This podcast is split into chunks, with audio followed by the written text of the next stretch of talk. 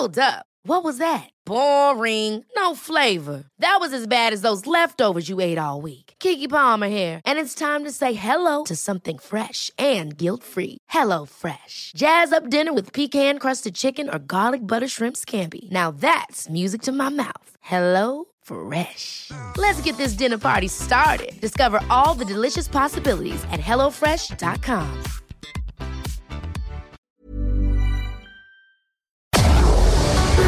Tarde a tarde, lo que necesitas saber de forma ligera, con un tono accesible. Solórzano, el referente informativo.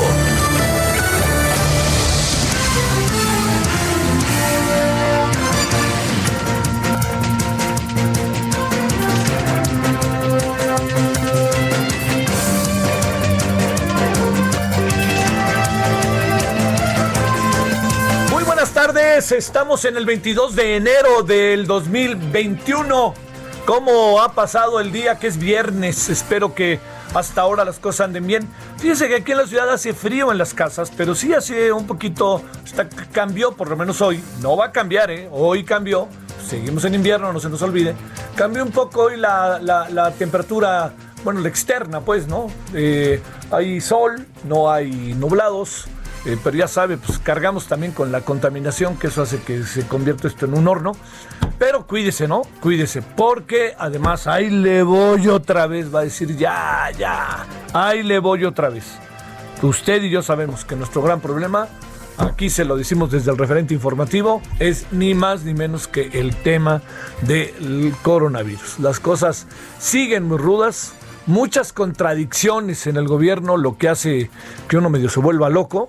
Este, pero bueno, pues mire, lo mejor es este, entender, los médicos dan muy buenas indicaciones, los científicos convertidos en política nos confunden, el presidente un día dice una cosa, luego dice otra cosa, pero bueno, usted con su médico, créame, ahí es donde podemos empezar muy bien para tratar de cuidarnos. Mire, le, le- cuento, este, eh, ayer en la noche le preguntaron al afamado vocero que qué pensaba de que, fíjese, le, cuento toda la historia. El gobernador de Nuevo León, el señor eh, Jaime Rodríguez Calderón, el Bronco, dijo, este, eh, como estamos, creo que vamos a tener que comprar vacunas, vamos a hablar, ya hablamos con los rusos, y entonces lo preguntaron al señor López Gatel, perdóname, y el señor López Gatel dijo, sí, cómo no, pues va a ser mucho frío, ahora que vayan a Rusia que se tapen, así, ¿eh? Tal cual.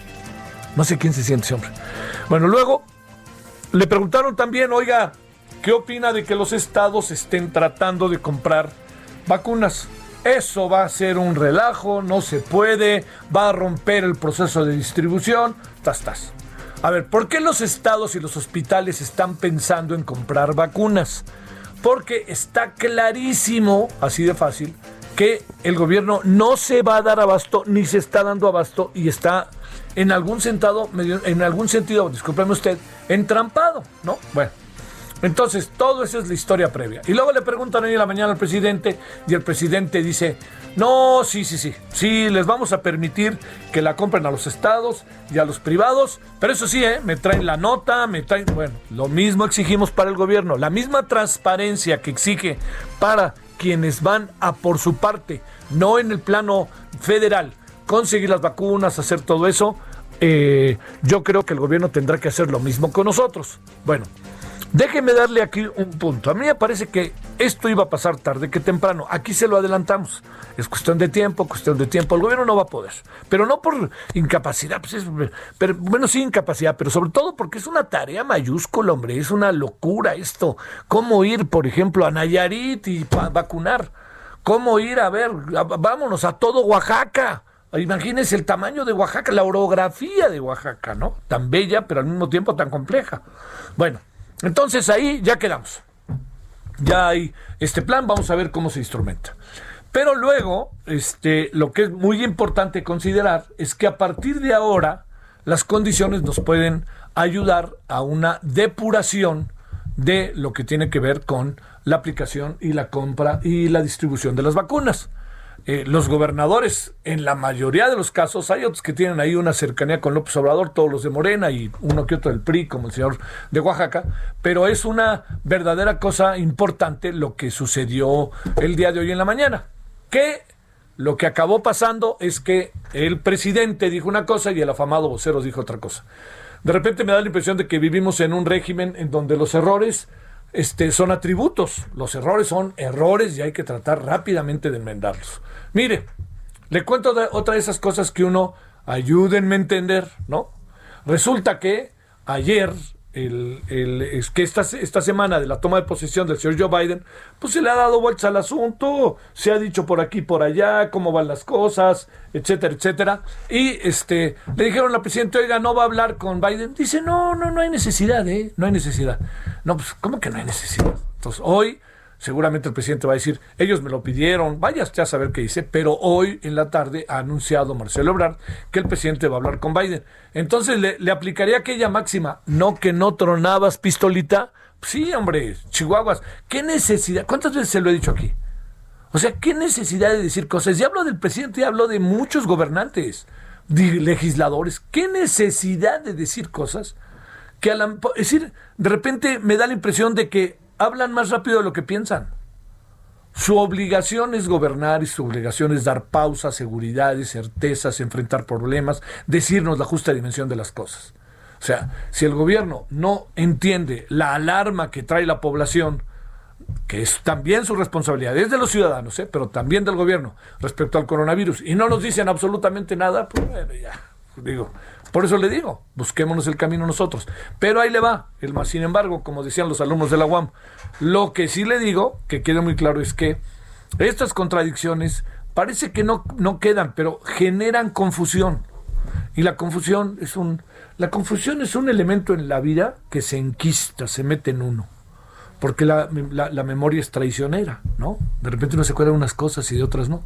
Entonces, ¿qué es lo que puede pasar si a mí me dicen, los gobiernos, no, es un relajo, no, como creen, no se va a poder, no, que no se van a poder los gobiernos estatales y los privados, no, va a ser esto un relajo, dice Gatel, ¿no? Y a la mañana siguiente el presidente dice exactamente lo contrario. Y el hombre de más confianza ante la pandemia es Gatel.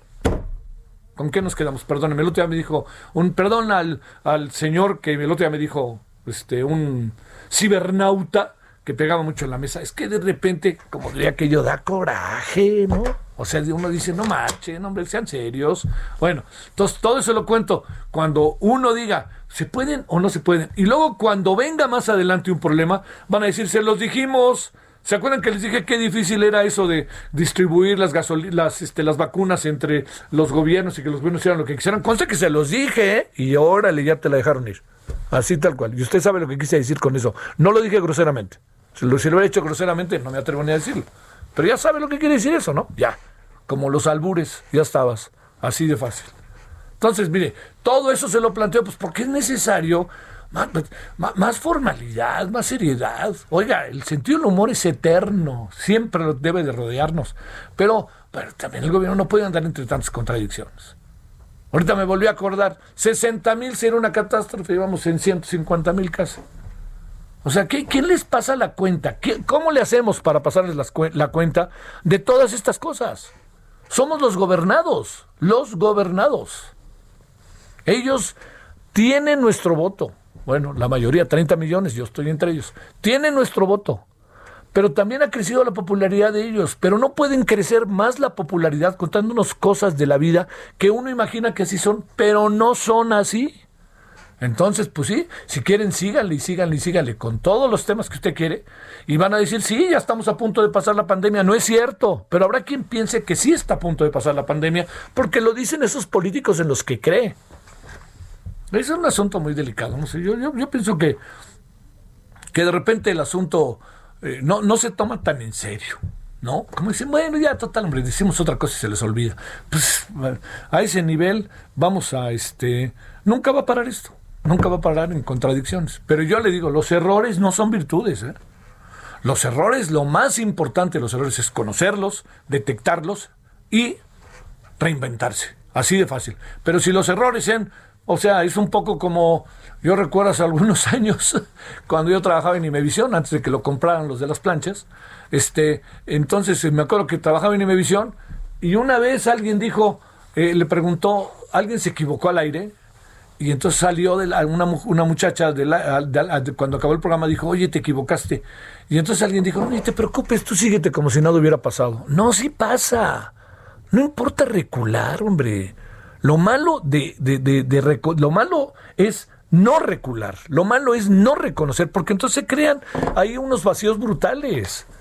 O sea, espérenme, hoy, hoy la popularidad del presidente es cosa de ver lo que trae, es cosa de que ver lo que trae las encuestas que trae el presidente, que yo tengo ahí como cierta incertidumbre sobre ella. Pero vámonos a lo más fácil, la diaria del economista de Roy Campos, trae 60% de popularidad del presidente. Entonces, ¿qué lo hace más humano? ¿Llegar a 80 y decir soy Superman? ¿O llegar a 70, llegar a 80, estar en 60 y decir, oigan, me equivoqué, pero rápidamente rectificamos. Esto fue lo que pasó. ¿Por qué no les gusta reconocer sus errores? ¿Qué, creen que con eso dejan de ser quien son? Espérenme, como diría Lupita D'Alessio, es de humanos también tener errores, ¿no? ¿No lo dice en una canción? Pues entonces ya, hombre, ya no le demos vueltas al asunto. Bueno, esa es una de las cosas que están por ahí dando vueltas, que le ha dado vueltas y vueltas. Es una, y luego va a ver al rato, ¿eh? Parece que no hay manera de que los gobiernos estatales compren las vacunas. O sea que lo que se dijo hoy va a tener que pasar por toda una serie de circunstancias que yo no sé si al final puedan acabar siendo precisamente las, los elementos, los instrumentos para entender lo que está pasando. Bueno, para poder comprar las vacunas. Ese es uno de los temas. Otro de los, de los temas es que habrá que ver qué pasa esta tarde en la llamada. Ahí, ahí lo dejo. Ya ahorita vamos a entrar con, con, este, con el coronavirus luego, luego. Pero habrá que ver qué pasa en, en, la, hoy en la tarde con la llamada. Más allá de que el presidente dijo que no hay necesidad ni para qué, etcétera, pues bueno, ya, ok, viene la llamada, ahí sí le doy vuelta a la página, con todo gusto. Pero si le doy vuelta a la página, yo solicito atentamente que no nos diga el presidente que lo felicitaron por su estrategia, como dijo la vez pasada, porque no hubo información de parte del el equipo de Biden que eso dijera. O sea, díganos exactamente, ¿por qué? A ver, es tan delicado como para, para transcribir para conocer la grabación de la conversación? Espéreme, oiga, eh, México tiene una cantidad de intérpretes excepcionales, fuera de serie. Entonces, pues seguramente no se le va a pelar nada. Entonces, le dicen al presidente, este, el presidente no nos puede contar historias que no son, pero las puede contar porque no vamos a saber si son ciertas o no. Y ahí está, ahí está el detalle, como diría Cantinflas, ahora que vengo tan de, de citas, ¿eh? que por cierto también Cantinflas nomás me gustó su primera etapa, la segunda etapa no me gustó nada. Bueno, ya, ahí dejo el asunto, ya no lo doy vuelta, no con mi gallo, no estoy, estoy, no, no, no, nada de eso, ¿no? Estoy triste porque otra vez las chivas, ay Dios santo, bueno, ya eso ya, ya no sé si quedarme ahí pensando qué pasa con las chivas. Bueno, oiga, yo le agradezco profundamente que este, que nos acompañe, eh, hay un hay datos que creo que nos dicen muchas cosas. Por ejemplo, le cuento algo. Eh, Brasil ha aceptado ya oficialmente, acorde a todas las medidas de seguridad y de salud internas, 4.8 millones de dosis de la vacuna china. O sea que están buscando, ya sabe que Brasil tiene como mucha cercanía con los países asiáticos, particularmente con Japón. Bueno, entonces ahí estamos, en eso andamos, viene el fin de semana, yo espero que descanse, muy marcado por el fútbol americano, que se debe de poner muy interesante si a usted le gusta. Eh, muchos partidos suspendidos por el coronavirus. Ayer el señor Ochoa se aventó un, el portero de la América se aventó un buen 10, como luego dicen, porque eh, se dedicó a, a contar a través de, de su cuenta y con preguntas del público cómo, cómo, cómo va su enfermedad. Yo vi, yo no lo escuché, pero vi hoy una fotografía de él tomada de ahí y sí se ve demacrado, se le ve pálido, este, pues sí se ve que, que, pues bueno, es el coronavirus, ¿no? Así de fácil, más allá del lío en el que si el Monterrey o lo que fuera. Bueno, oiga, pues le agradezco que nos acompañe y esperando, en verdad deseo que tenga un buen fin de semana, tenemos muchos cosas por delante, estamos aquí hasta las seis y ya estamos a las nueve de la noche en Heraldo Televisión, que hoy va a estar interesante, hoy vamos a hablar de los memes en la noche, ¿eh? A ver, con, ¿sabe qué vamos a? Vamos a hablar de los memes a partir de un, bueno, del tema per se pero a partir, ¿sabe por qué? ¿Sabe de qué? De un muy interesante programa que hay en TV UNAM. sobre los memes. Entonces vamos a entrevistar a su conductor y productor y creador. Bueno, vámonos a las 16 con 14 en la hora del centro, agradeciéndole de nuevo que esté con nosotros. Su servidor Javier Solórzano, todo el equipo le dice buenas tardes. Solórzano, el referente informativo.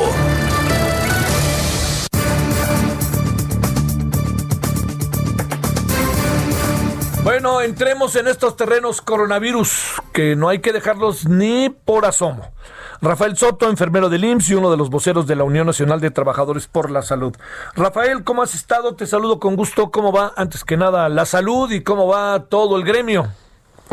Javier, un gusto, un, un gusto nuevamente estar en tu programa. Gracias por el espacio. Pues pues ahí vamos, ahí vamos, este, no, no muy bien las cosas, de hecho en este momento, pues la, la familia, varios contagios y estamos viviendo el viacrucis de miles de mexicanos con el oxígeno formados dos veces al día para conseguirlo, pero ahí vamos, aquí vamos.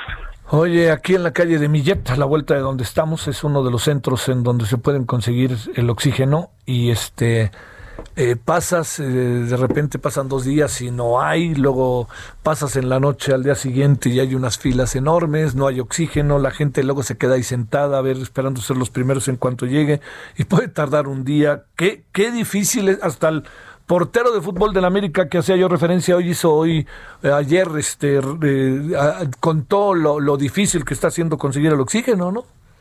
Un verdadero viacrucis, te lo digo así en primera persona. Yo estoy surtiendo ahí en el infra de, de la colonia Buenos Aires. Eh, solo tenemos tres cilindros de 10 litros para dos personas que son las más graves ahorita en mi familia, un tío y una tía y este pues increíble cómo se está lucrando con esto no el último cilindro lo compramos en 13 mil pesos. No eh, qué cosa. en verdad en verdad y de 10 litros eh o sea el pequeño. Y tenemos que formarnos en la mañana dos tres horas. En la noche regresamos con esos mismos cilindros. En Uber se mandan y otro está esperando para mandarlos de regreso eh, terrible, terrible, porque además pues está acabando, ¿no? El sistema de salud ya colapsó hace bastante tiempo, eh, las camas vacías, este discurso se agotó, después pues las camas, ahora pues vemos a la CONACID y a la COFEPRIS que parecen dormir el sueño de los justos, eh, no regulando esta eh, pues inhumana o brutal escalada de precios que pareciera ser la política de salves de quien pueda, ¿no? Sí, sí, sí. Y el gobierno y el presidente no hace una sola referencia en las mañaneras al tema, ¿eh? No, pues yo creo que no le ha tocado todavía eh, formarse como nos, los, los, de a pie lo estamos haciendo, ¿no? Ah. Eh, hasta que lo vives en carne propia se entiende la, la, dimensión de esto. No quiero ser este imprudente, pero pues si el presidente o alguien cercano le pasara, no creo que pasaras la, no, pues no creo que pasara la que tú estás paseando, pasando y la que estamos pasando muchos ciudadanos, ¿no? Por supuesto que no, al igual que lo hemos dicho muchas veces, ¿no? Pareciera que esto es eh, una política para los funcionarios, para los, los, los, que promueven el gandallismo, el influyentismo y otra política pues para la tropa, ¿no? Ya sea la línea o los familiares de, de, estos, de los de a pie, que en verdad, en verdad estamos sufriendo. También eh, ya tuvimos que comprar un concentrador en 32 mil pesos, un concentrador chino, eh, pero no, o sea, lo ves en todos lados, o sea, se, habla en las filas de esto, ¿no? en verdad, en verdad ¿Cuánto puede costar en condiciones, en otra, en condiciones de regulación de mercado, entendiendo que hay una gran demanda? ¿Cuánto puede costar un tanque de oxígeno de 10 y cuánto puede costar estos respiradores a los que haces referencia? Mira, el respirador lo encontramos en, en, una página china que es como el equivalente de, bueno, no, no, si no voy a hacer un anuncio, pero digamos... No te preocupes, no te preocupes. Oye, no te preocupes. No hay problema. Es Alibaba, algo, Alibaba, Alibaba Express, algo así se llama. China está en, más o menos 7, 8 mil pesos. Eh, y aquí lo encuentras en el más barato en 32 mil pesos y el que promueven como de uso médico en 42 mil. Entre todos juntamos y compramos el de 30 mil y con ese y los tres cilindros que estamos llene, llene, llene mañana, tarde y noche, pues mantenemos vivos a, nuestros pacientes, ¿no? A nuestros familiares más bien. bueno, también pacientes familiares. Claro, pacientes familiares, tienes toda la razón. A ver, ¿qué, qué, qué supones que pasa? O sea, ¿está el gobierno viviendo una realidad eh, paralela? Eh, el presidente no se da cuenta, el señor Sober Robledo no se da cuenta, el ISTE no se da cuenta, el Jorge Alcocer no se da cuenta, bueno, López Gatel ni hablar, pero ¿qué, qué, qué supones que en ese sentido pasa, siendo que tienen ahí en sus narices, siendo altos funcionarios del área de salud, yo presumo el problema en su mesa, en su escritorio, para decirlo menos? Pues desde el inicio, cuando la Unión Nacional vio la luz el 25 de mayo, ya cuántos meses van de aquello, eh, denunciamos esta desconexión, esta total eh, divergencia de, de, la realidad con la política que se dicta allá desde las oficinas, los búnkers en Reforma, en Lieja, o en los, en los distintos funcionarios, ¿no?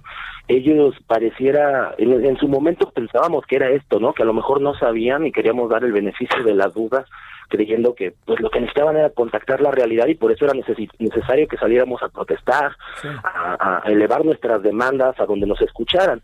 Cuando nos dimos cuenta que también nos negaban, que decían que no existíamos, que no había marchas, que todo está bien, que éramos un grupo de prianistas o chayoteros eh, de oposición articulando el eh, desbalanceo del gobierno, pues ya nos dimos cuenta que, que más bien es, pues es eso, es una negación de la realidad. Eh, que no tiene que ver con su realidad propagandística y ahora lo estamos viendo con la vacuna, pues con el uso ya abiertamente eh, electorero de, del recurso, ¿no? De la disposición. Lamentablemente esto pues no va a alcanzar para cuando el oxígeno que ahorita ya tiene unos precios terribles ya acabe, porque se va a acabar. Si el pico sigue esta eh, curva ascendente, imparable, porque todos los días ponemos un nuevo récord, se va a acabar al igual que la, los medicamentos, al igual que se acabaron los anestésicos, al igual que se acabaron las camas. Entonces, pues no, no, no, no, no hay que atribuir esta irresponsabilidad de la eh, a todas luces fallida estrategia sanitaria, eh, pero lo más terrible es que no vemos que quieran conectar con una solución posible eh, que solo podría ser pues esto, ¿no? Ponerse en los pies, en los zapatos de, de los que estamos sufriendo tanto en los hospitales como ahora en la calle, cuánta gente está muriendo en sus casas, ¿no? Ya no hablemos de los de la saturación del hospital, la gente se está muriendo en su casa. En mi caso hay una red familiar muy extensa que pues junta dinero, lleva comida, se forma por los tanques de oxígeno, pero los que viven solos y no lograron conseguir ni siquiera un tanque de oxígeno, pues están condenados a morir en unos días, ¿no? Eh, a ver, este Rafael Soto, enfermero del IMSS y uno de los voceros de la Unión Nacional de Trabajadores por la Salud. Eh, déjame plantearte, eh, este, a ver, eh, traemos un, asunto federal. Eh, que, estamos viendo los números, ¿no? Que crecen de una manera verdaderamente brutal, pero también traemos un asunto de la Ciudad de México. ¿Qué alcanzas a apreciar en la Ciudad de México, en donde de repente da la impresión de que la jefa de gobierno de repente aprieta y de repente como que me da la impresión de que asume la política federal que está siendo cuestionada? Sí, sí, totalmente. Sí, sí, o sea, me, queda claro que a veces creo incluso ir en contra de sus propias intereses o sentido común, pero al igual que pues, todos los funcionarios deben que deben seguir una línea, eh, entiendo, a nivel federal, donde pues, no hay otra, ¿no? Supongo que tienen que ah, hacer. Oye, Rafael. Cuando es más papita que el Papa, cree que va a tener que eh, cambiar. Sí. Oye, Rafael, a ver, ¿han, ¿han tenido oportunidad de hablar ya como organización, digamos, no te digo que con la secretaria del Trabajo, ¿no? Pero sí con el secretario de Salud, con, el señor López Gatel es inalcanzable y ese hace lo que le dice el presidente y, si el presidente le dice cosas que no son ciertas, él dice que son ciertas, ¿no? Hasta donde entiendo. Es correcto, sí, mira, sí tuvimos oportunidad, eh, incluso celebramos conferencias de prensa, la primera fue afuera de, eh, de la mañanera, ahí en Palacio de Gobierno, posteriormente en el INS, posteriormente en la Secretaría de Salud, posteriormente en Gobernación, posteriormente en el INSABI. El único titular que logramos ver fue el del INSABI, fue el único que nos dio la cara. En todos los demás casos nos, nos pusieron con funcionarios de segundo o tercer nivel, que básicamente lo que hicieron fue desgastar a las fuerzas de la Unión Nacional, Mientras, por el otro lado, los sindicatos se encargaban de sancionarnos, despedirnos, reprimirnos, y, y eso pues trajo a menos el movimiento, porque pues cuando la gente empezó a ver que levantar la voz tenía el costo de quedarte sin trabajo, o como en mi caso concreto, eh, sancionado por 365 días sin derechos sindicales, eh, por haber, este, ¿cómo, ¿cómo me pusieron en la nota? Por haber, ah, bueno, haber levantado la voz en, vez del sindicato, que, es el único que tiene el derecho o la facultad de hacerlo, pues eh, esa fue la respuesta, ¿no? La ley del garrote, te callas y trabajas con lo que hay. Eh, sí no van a llegar a, ninguna solución, pero aquí el tema es si les interesa llegar a una solución o solo llevársela de pechito hasta las elecciones. Esto no es un tema político, es un tema sanitario, no es un tema de votos, es un tema de vidas, de muertes. Y mientras esto no quede claro, y parece ser que no les va a quedar claro nunca, pues seguiremos enfrentando lo peor de la, cada vez una peor catástrofe de la que ya de por sí estamos viviendo. Te mando un saludo, Rafael, y una pronta recuperación a tu entorno y a los millones, miles de pacientes que pasan por el sistema de salud y por también por el sector privado. Muchas gracias, Rafael. Te agradezco el espacio, saludos. Saludos para ti, gracias. Bueno, es este, eh, es, a ver, eh, uno no puede vivir realidades paralelas, ¿eh? O sea, yo le diría, eh, la realidad por más que haya un discurso, está alcanzando las políticas de gobierno. Y ojalá el presidente sea el primero en ser consciente de ello. Cuéntenle los que están alrededor del presidente lo que está pasando. Le van a hacer un favor al país y al presidente y a la gobernabilidad. Pausa. El referente informativo regresa luego de una pausa. Estamos de regreso con el referente informativo.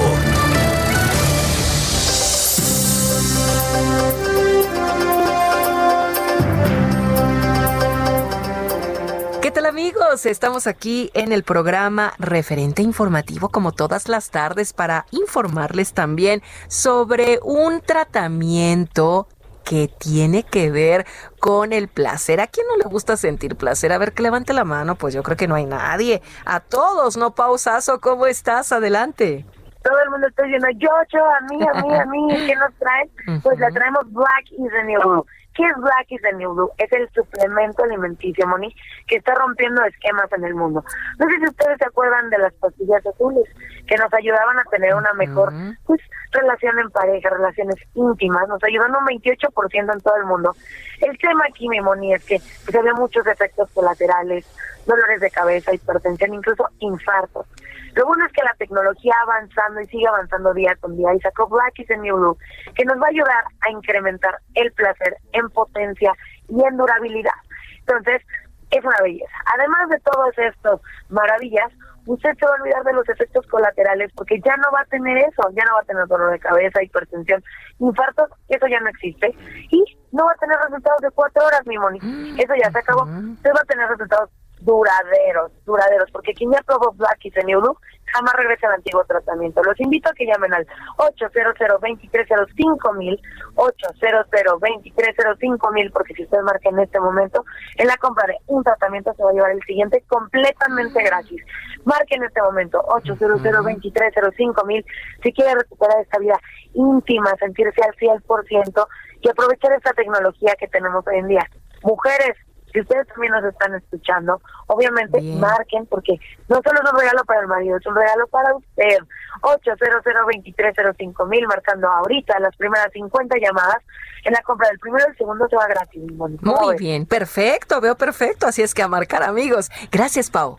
Gracias a ti, mi Regresamos. Solórzano, el referente informativo.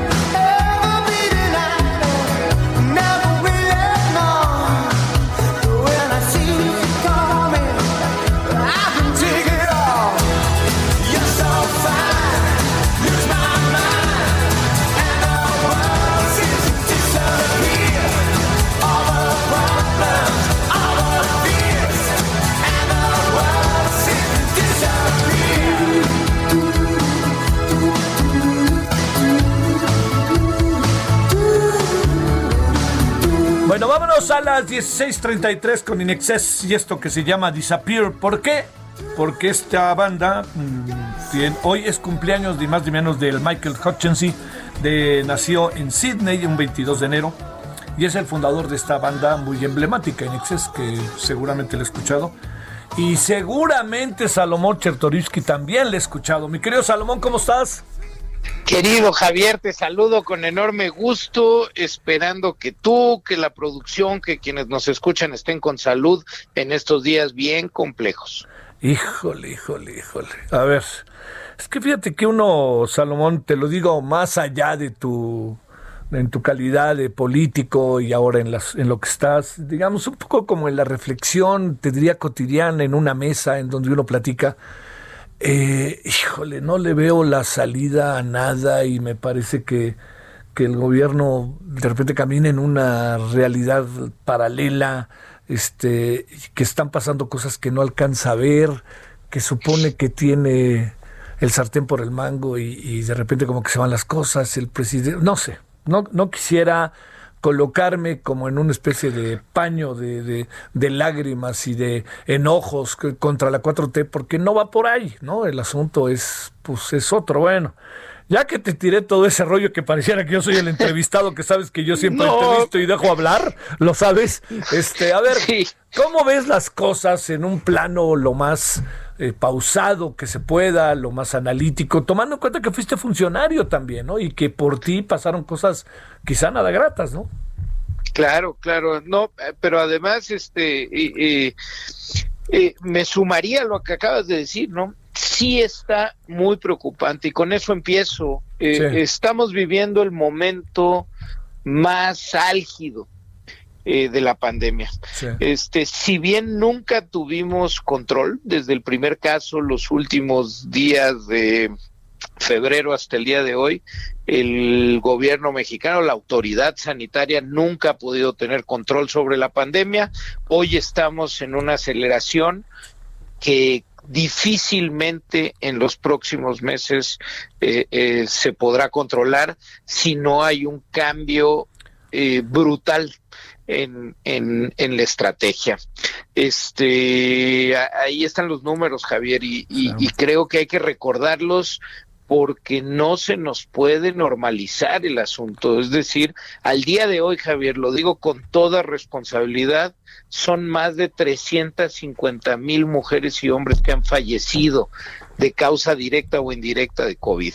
De ese es el tamaño de la tragedia. Estamos hablando de 350 mil mexicanas y mexicanos que ya fallecieron y muchas de esas vidas no se tuvieron que haber perdido si las cosas se hubieran hecho diferentes.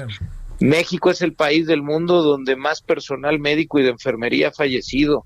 Eh, nuestras capacidades no se han mejorado porque ha habido una negación completa a corregir cuando hay nueva evidencia que te indica que lo único que te toca es corregir.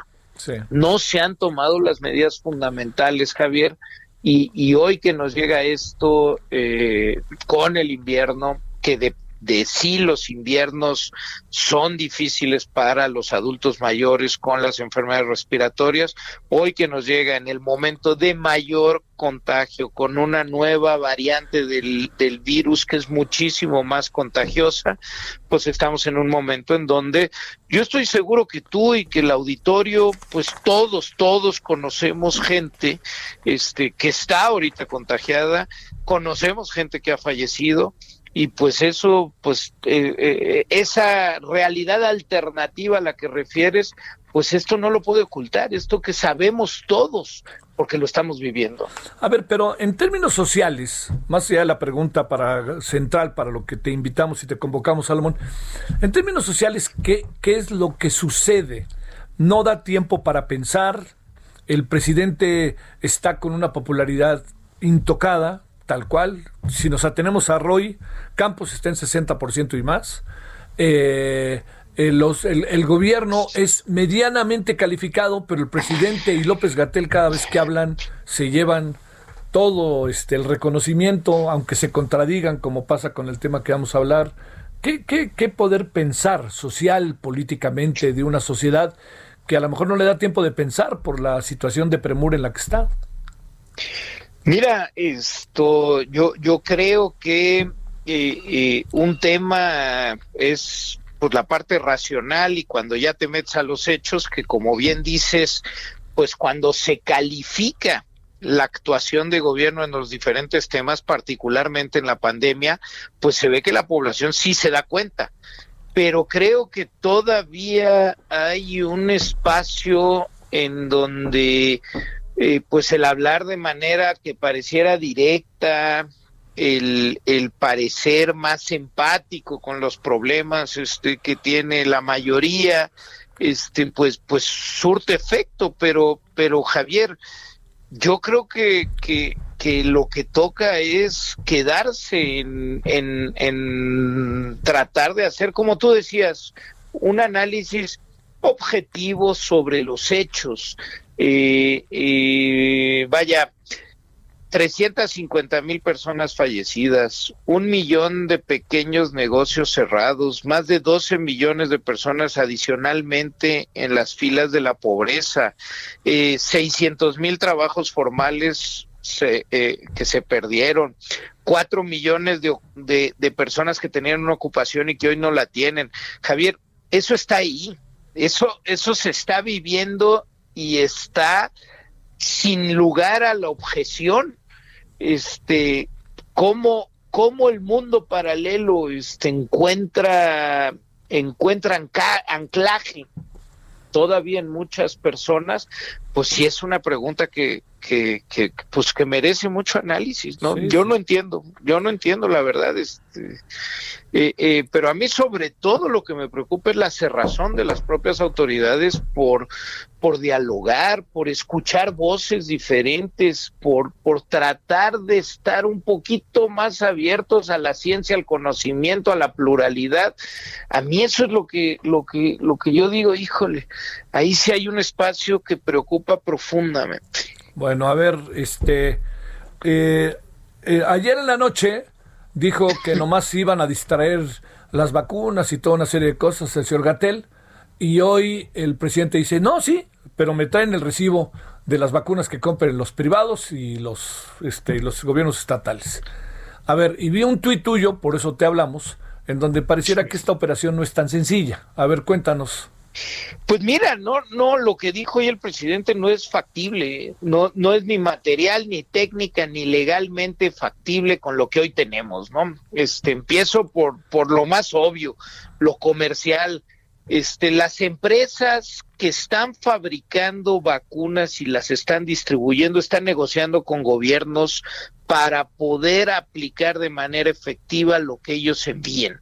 Este, hay una oferta limitada para la cantidad de demanda que hay sobre sus vacunas, entonces no se van a distraer a negociar con un hospital X en un país X, este, cuando están negociando con países enteros millones este, de vacunas. Es decir, comercialmente es imposible que alguien llegue a negociar con Pfizer y le diga, oye, a mí véndeme un lote de 200 que yo tengo un hospital en ciudad no sé qué y aquí las quiero poner. Eso no va a pasar, Javi. Segundo, eh, legalmente. Al día de hoy, el registro, más bien, COFEPRIS tiene que registrar todo aquello que se vaya a aplicar ya de manera abierta a una población para asegurar la eficiencia, la eficacia y la seguridad de aquello que va a venderse como una vacuna, como un medicamento, que se va a aplicar, insisto. Eh, en el caso de estas vacunas, en donde se aceleraron los registros, lo que se da realmente más que un registro, es una autorización de uso de emergencia. Y esa autorización de uso de emergencia solo está estipulada para el Plan Nacional de Vacunación del gobierno federal o a través del gobierno federal. Es decir, ninguna otra entidad puede entrarle a la compra y hacer su propia vacunación, porque esa vacuna todavía no está registrada para el mercado. Esa vacuna tiene una autorización para una utilización de emergencia. Entonces, legalmente es eh, eh, imposible que hoy salgan otros a comprar, incluyendo aquí a los gobiernos locales, porque los gobiernos locales no están expresamente incluidos sí como operadores, no como compradores de la vacuna para el plan de vacunación. Esto, eh, por último, te diría, ¿qué sí puede pasar? pues que se aprovechen las capacidades que tienen los gobiernos locales, que es importantísima, que se aprovechen las capacidades que hay en la iniciativa privada. Por ejemplo, hay distribuidores de vacuna con mucha experiencia para hacerlo bien en el plan de gobierno. Y eso sí ameritaría una discusión importante y es el gobierno tiene que replantear su operación y su logística para vacunar porque hasta el día de hoy a todas luces es no solo insuficiente, sino no va a cumplir con las metas trazadas. A ver, vamos ahí a, partir. Eh, podría, eh, digamos, entiendo mucho de lo que hemos visto es que en escenarios este, inéditos las reglas casi que han ido cambiando sobre la marcha. Primero. Segundo, eh, ¿qué es lo que puede suceder eh, con, sin importar cuáles son las empresas? ¿Podría un gobierno estatal, pregunto, hacer un negocio, como dijo el Bronco, Jaime Rodríguez Calderón, con los rusos y con la recomendación del señor López Gatel de que si van a Rusia pónganse un abrigo porque hace mucho frío, este y todas esas cosas, o sea, podría hoy no, hoy, al, día, hoy no, hoy el gobierno de Nuevo León no puede importar una vacuna que no esté y no puede mucho menos aplicarla que no esté que no cuente con un registro de la COFEPRIS toda vacuna que sea aplicada en nuestro país y toda vacuna que sea importada a nuestro país tiene que tener un registro sanitario por parte de la COFEPRIS. Eh, si este registro llegara, ¿qué es el siguiente paso? A ver, al día de hoy todas las agencias sanitarias del mundo Ajá la FDA, la agencia eh, europea, la japonesa, la israelí, lo único que han dado es autorizaciones de uso de emergencia. Ninguna ha registrado un producto para uso comercial. Eh, eh, entonces, el uso de emergencia requiere el plan de gobierno, no que un gobierno estatal pueda ir y comprar y aplicar como quiera.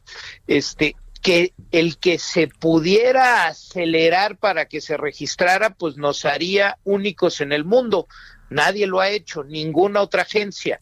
Y como son productos eh, que no tienen fabricación ni siquiera en el país, como sería el caso de la vacuna rusa, y no hay un espejo de agencia internacional con la que se pudiera tener un convenio de espejo como sí se tiene con la FDA o con la agencia europea y por eso se pudo registrar mucho más rápido la vacuna de Pfizer, este no no veo posible este otra vez se tendría que torcer todos los brazos de la ley, de la lógica y de la ciencia para darle un registro a una vacuna rusa que no tiene ni siquiera fase 3 comprobable. Este, para tener un registro sanitario en nuestro país después de la fase 3 tiene que pasar por un comité de biológicos nuevos que lo aprueba para que COFEPRIS le pueda dar el registro. ¿Cómo va a pasar por el comité de biológicos si esa vacuna no tiene fase 3? Pues este, a ver, eh, híjole, pues sí. déjame plantearte, eh, este es un asunto internacional, o sea, lo, lo tiene que acatar el mundo. Te lo pregunto por lo siguiente, porque se sabe que en un lugar como Walgreens, en centro comercial de los Estados Unidos, en cualquier momento van a empezar a vender las vacunas, o eso se presume. ¿Es correcto o no es correcto? Este, hay personas que han presumido que ya las vacunaron en los Estados Unidos, que no son médicos, que no están en la primera línea, que las empresas se están encargando. Eh, ahí, ahí digamos cuál sería la diferencia, Salomón. A ver, a ver te digo este, varias cosas, este, y porque son varias preguntas. Lo primero, no, los criterios internacionales ahí están, pero pues los países este tienen autonomía para hacer lo que quieran. Este el caso Argentina, Argentina ya registró su agencia sanitaria que no es tan buena, ya registró a la vacuna Sputnik la rusa y, y, pues ya parece ser que ya le empieza a aplicar creo que ninguna agencia de las grandes y serias como la FDA, insisto, la agencia europea, van a registrar la vacuna rusa si no hay este resultados de la fase 3. Eso es lo peor, pero pero lo que te quiero decir es sí, los países podrían actuar fuera del concierto este este o de la lógica internacional o por lo menos de los países este eh, eh, eh, desarrollados segundo Javier si en el caso de los Estados Unidos y de otros países los países pueden hacer uso de las infraestructuras privadas para empezar a distribuir masivamente la vacuna. Entonces, si yo no tengo la menor duda que entre los próximos meses en las grandes cadenas de farmacias estadounidenses se estará distribuyendo este, la vacuna y se aprovechará esas redes de distribución para poder llegar más rápido a la población. Eh, yo te diría, Javier, lo hacen con muchas reglas y con un sentido de control nacional. Claro en donde eh, el CDC de Atlanta y sus guías y la FDA y sus restricciones pues van a estar encima de lo que se aplique se deje aplicar. ¿Cómo decirte? Este, eh, si el gobierno central dice hasta hoy solo a mayores de 65 años, etcétera, etcétera, tú no vas a poder llegar a un Walgreens y, y, tú que eres más joven decir, este, pónganme la vacuna. No, las guías del país están para acelerar a través de mecanismos que puede ser una distribución privada lo que se logre. Una vez que se cumplan las metas que haya estipulado el gobierno de Estados Unidos, no tengo la menor duda también de que a través de las redes de farmacias pues va a haber este vacunación eh, pagada y para quien llegue. Este, pero una vez que hay excedentes de vacunas, Javier, primero el gobierno va a tratar de utilizar las vacunas que hay para los fines estratégicos, es decir, para cuidar a las personas más vulnerables y para poder llegar a la inmunidad de manada o de rebaño. Este, el tercer punto, este, que, que mencionabas. Sí, si tú tienes en Estados, si tú estás en Estados Unidos, este y, y cumples con el requisito en el, depende porque ha variado por, por entidad en Estados Unidos, pero si tienes más de 65 años y te registras, haces tu cita y estás allá, este lo más probable es que sí te pudieras vacunar en algunas entidades de Estados Unidos ya están pidiendo requisitos donde se tenga que demostrar, por ejemplo, que haya eh, una residencia, ¿no? Es decir... Sí, claro, que no llegue alguien extranjero, sí. Sí, eh, no, extranjero sí, Javier. Este, pero que tú vi, que tú tienes una casa ya. ah, claro, es a lo que me refiero, sí, a eso me refería, este, Que, que tienes una residencia. Y, y en ese sentido, este, sí, sí se está aplicando y, y, bueno, pues, pues tiene unas cosas, unas implicaciones yo te diría muy, muy fuertes en muchos sentidos. Pero va a acabar siendo eh, planteo necesario, porque para el gobierno también, yo creo que el gobierno dijo que sí porque sabe el tamaño del problema que trae, pero digamos, este, va a acabar diciendo que sí el gobierno, va, va a acabar de ajustarse algún mecanismo para que llegue a los gobiernos estatales y a los gobiernos y a los hospitales privados, a las farmacias, etcétera, te pregunto.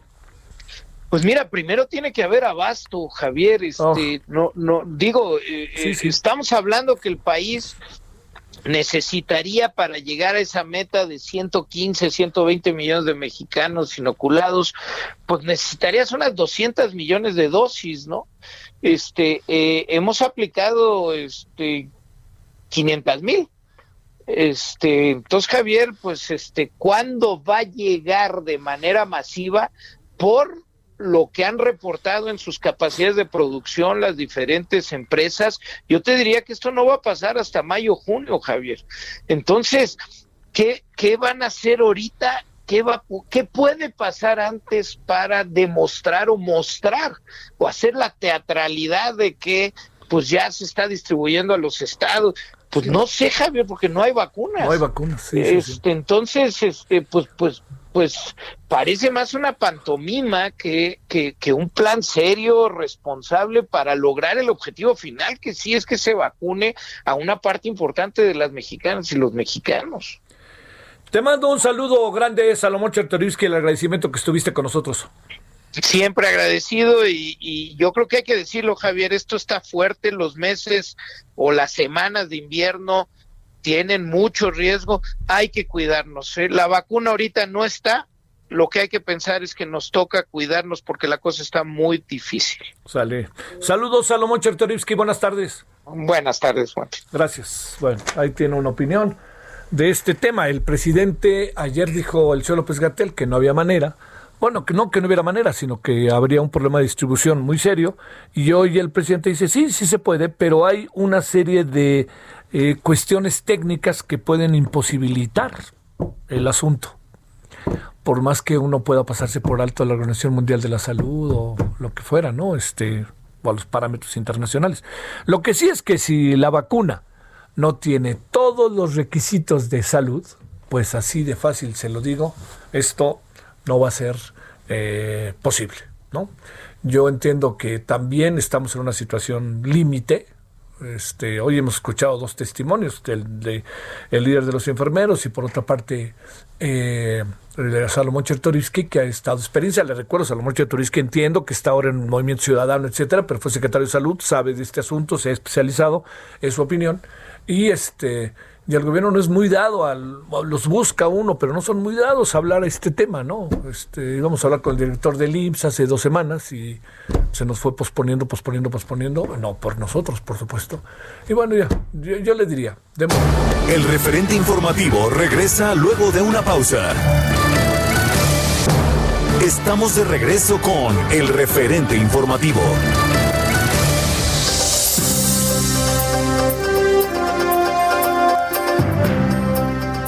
No Media TV anunció hoy que ha finalizado las negociaciones para adquirir el canal de televisión KAOV, canal 27.10 en Beaumont, Texas. Con esta adquisición, No Media TV, junto con su socio estratégico Heraldo Media Group, se expanden para atender a más de 13 millones de espectadores y se convierten en el canal con más cobertura bilingüe en Texas. La transmisión oficial en Beaumont, Texas, empezará el próximo primero de marzo del 2021 e incluirá en su programación noticieros presentados por periodistas radiofónicos consagrados como Mario Maldonado, Sergio Sarmiento, Lupita Juárez, Adela Micha, Salvador García Soto, Javier Solórzano, Michael Roger, Sherman On, Gilsi Sánchez, Eduardo Hurtado, Gustavo Soto, Alberto Tudela y Rick Gutiérrez. Juan Guevara Torres, presidente del Consejo y director general de Now Media, comentó que con esta segunda adquisición, fortalecemos nuestra presencia en el estado de Texas con contenido bilingüe empresarial de alta calidad, además de abrir opciones únicas para nuestros anunciantes en México y en los Estados Unidos, fortaleciendo al mismo tiempo nuestra relación con Heraldo Media Group.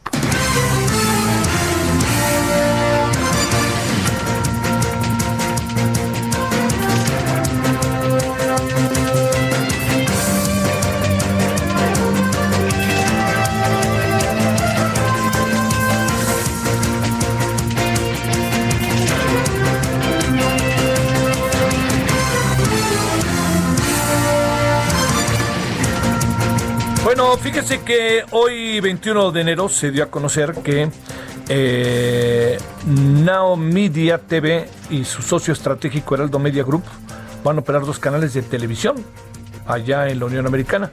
Es el 2110 en Houston y el 2710 en Beaumont, Port Arthur. Esto es en Texas. Bueno, esto es lo que va a pasar. Solórzano, el referente informativo.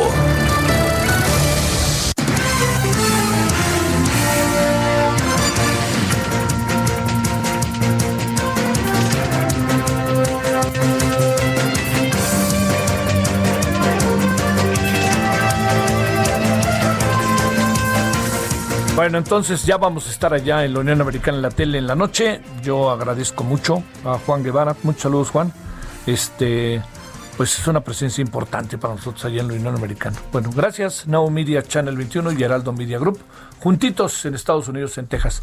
Bueno, vámonos a las 17 con 2 en la hora de la hora del centro. A ver qué pasó ahí en este en la colonia Nápoles, en donde eran mis barrios hace algún tiempo. Augusto Atempa, pues qué pasó, que hubo una balacera o qué? Vaya susto eh, el que se llevaron los vecinos de aquí de la calle Dakota, y es que imagínate, alrededor de las 3 de la tarde, pues se inició una balacera donde hubo un intercambio de, de, balas, fueron 24 casquillos los que alcanzamos a contar frente al número 336 que se ubica en esta calle. Se habla de que es un empresario, se habla del empresario Martín Rodríguez, quien es el que pierde la vida Y te platico cómo fue la situación. Fue alrededor de las 3.30 cuando este sujeto, Martín Rodríguez, salía de, de este inmueble, que al parecer es un gimnasio, salía y fue interceptado por dos sujetos en motocicleta. Él llevaba dos escoltas que tratan de defenderlo a un ataque de balazos. Se habla de que un intento de asalto, otros hablan de que querían robarle una camioneta. Todavía no se confirma el móvil. Lo atacan a balazos, los escoltas repelen la agresión, se arma la balacera en este punto donde uno de los escoltas termina lesionado. Martín Rodríguez también tenía un impacto de bala en la cabeza y una tercera persona, una mujer que paseaba un perro, también termina lesionada. Todos fueron llevados a un nosocomio. Hasta este momento, pues reportan los primeros, eh, las primeras indagatorias que Martín Rodríguez pierde la vida por el impacto que tenía en la cabeza. Su escolta se encuentra hospitalizado la tercera lesionada, digamos que ya está siendo atendida, pero ella no, no corre peligro su vida. Pero hasta el momento se lleva a cabo toda esta investigación en este punto. Los peritos están recabando la información. La camioneta que te menciono que, pues, por la que presuntamente venían, permanece estacionada. Es una camioneta de lujo que permanece estacionada sobre esta calle y pues es la primera información que, que nos están dando eh, acerca de este ataque. Eh, te repito, el nombre es Martín Rodríguez y se maneja que es el presidente del Consejo Empresarial. Eh, bueno, él, es el presidente de Asociación de Empresarios Mexicanos. Es lo que se menciona. Hay que confirmarlo. Hay que esperar un momento a que las autoridades lo lleguen a confirmar. Es el reporte que yo te tengo, Javier. Oye, ¿en qué calle fue? Eh?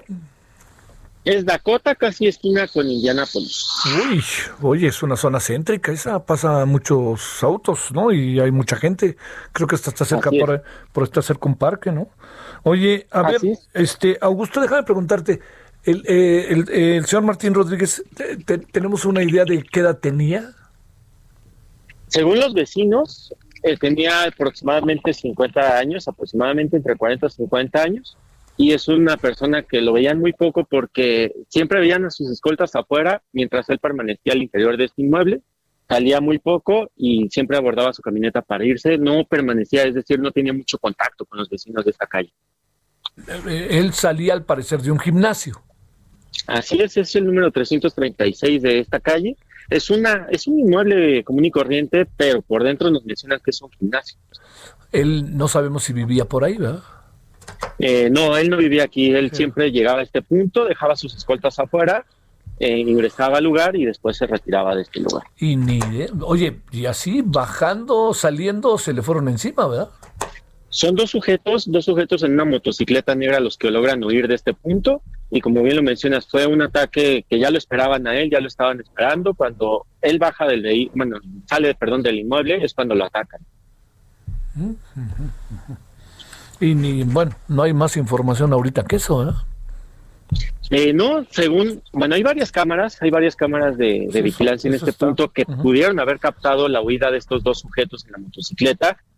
Hay eh, ya imágenes de estos dos sujetos a bordo del vehículo huyendo del lugar. Vamos a ver, pues, qué, qué, qué, ¿Dónde concluye esta investigación por parte de la Fiscalía General de Justicia de la Ciudad de México? Por lo pronto ya se están recabando todos estos datos. Hay un arma tirada que pues puede ayudar mucho a esta investigación para recoger las huellas dactilares. Oye, qué cosa. Bueno, eh, bueno, a ver qué dice, ¿no? Oye, y la, la matrícula del Estado de Morelos, uno sabe por qué, ¿no? Porque en el Estado de Morelos no pagan este Así es. Eh, no, no, pues ahí te vas para allá y ni quien te cobre el derecho de la tenencia ni cosa parecida, ¿verdad? Sí, es una camioneta de más de 700 mil pesos la que permanece estacionada en este punto. Híjole, híjole, híjole. Bueno, veamos al rato, no, no está bonito el asunto porque pues es una zona céntrica, es eh, una zona pues relativamente cerca de Insurgentes y del Hotel de México, ¿no? Por ahí está, hay muchas, digamos, una zona céntrica de la Ciudad de México. A unas calles del World Trade Center. A unas calles del Hotel de México, dije yo. Oh, pues, ¿Cómo se ve que soy de otra generación, mi querido Augusto? Pero sí, el, perdón, el World Trade Center. Gracias y este cualquier cosa que sepas antes de las seis, a ver si nos lo cuentas, por favor. Claro que sí, seguimos pendientes. Ándele, Augusto. Vámonos con Claudia Espinosa. ¿Dónde andas, Claudia? Hola Javier, te saludo con gusto desde Puebla a ti a todos los amigos del Heraldo Media. Pues este día el gobernador Miguel Barbosa Huerta señaló que no descarta la posibilidad de adquirir vacunas COVID-19 siempre que se trate de un proceso legal y conveniente. Reiteró también el respaldo a la política de vacunación implementada por las autoridades federales. Esto, pues, tras la declaración de esta mañana del presidente Andrés Manuel López Obrador, donde, pues, abre la posibilidad de adquisición de vacunas por parte de empresas y de gobiernos estatales. Sin embargo, pues, Barbosa Huerta señaló que primero habrá que analizar si se dan las condiciones legales para que sean directamente las autoridades estatales o las empresas que aquí se instalen en Puebla las que tengan la apertura para poder eh, de estas eh, vacunas. Señaló eh, que estarán respaldando cualquier escenario que presente la autoridad federal en materia de vacunación y bueno, pues también dio a conocer que el próximo lunes se darán los nuevos lineamientos, se termina el decreto de confinamiento y bueno, se están buscando mecanismos de espacios seguros que permitan con medidas cautelosas y sanitarias pues la apertura de varios eh, comercios que están prácticamente al borde de la quiebra, pero también reducir los niveles de contagios porque esos no han parado en Puebla. Hoy se tuvieron 400 contagios en las últimas horas de COVID-19 y es la situación que se está viviendo en estos momentos aquí en Puebla, Javier. Bueno, habrá habrá que ver ahí este pues como sea, ¿no? ¿Cómo encuentras, Claudia, el tema de la seguridad en la ciudad y en el estado? ¿Inquietante o qué alcanzas a ver por ahí?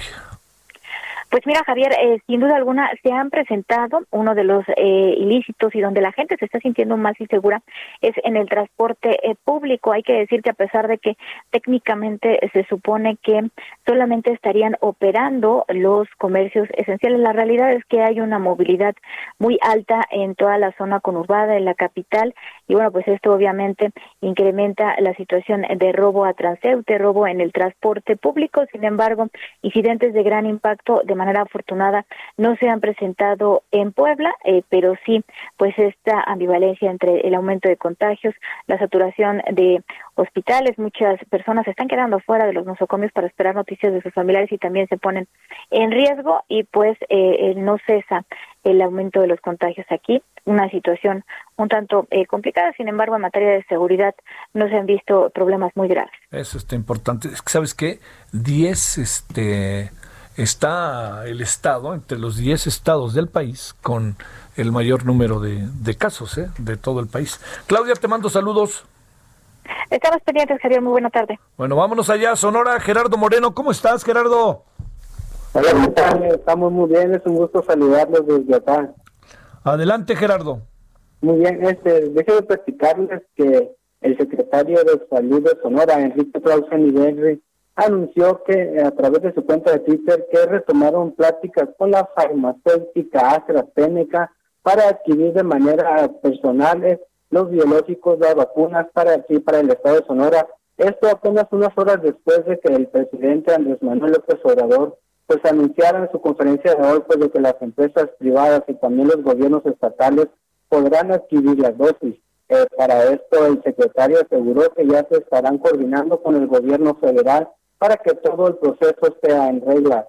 Eh, le comento que la primera vez que se comentó esta posibilidad fue precisamente el 5 de enero, cuando se anunció la llegada del primer lote de vacunas a Sonora, donde la propia gobernadora Claudia Pablo la gobernadora de Sonora, anunció que el secretario ya había comenzado estas prácticas para adquirir el biológico.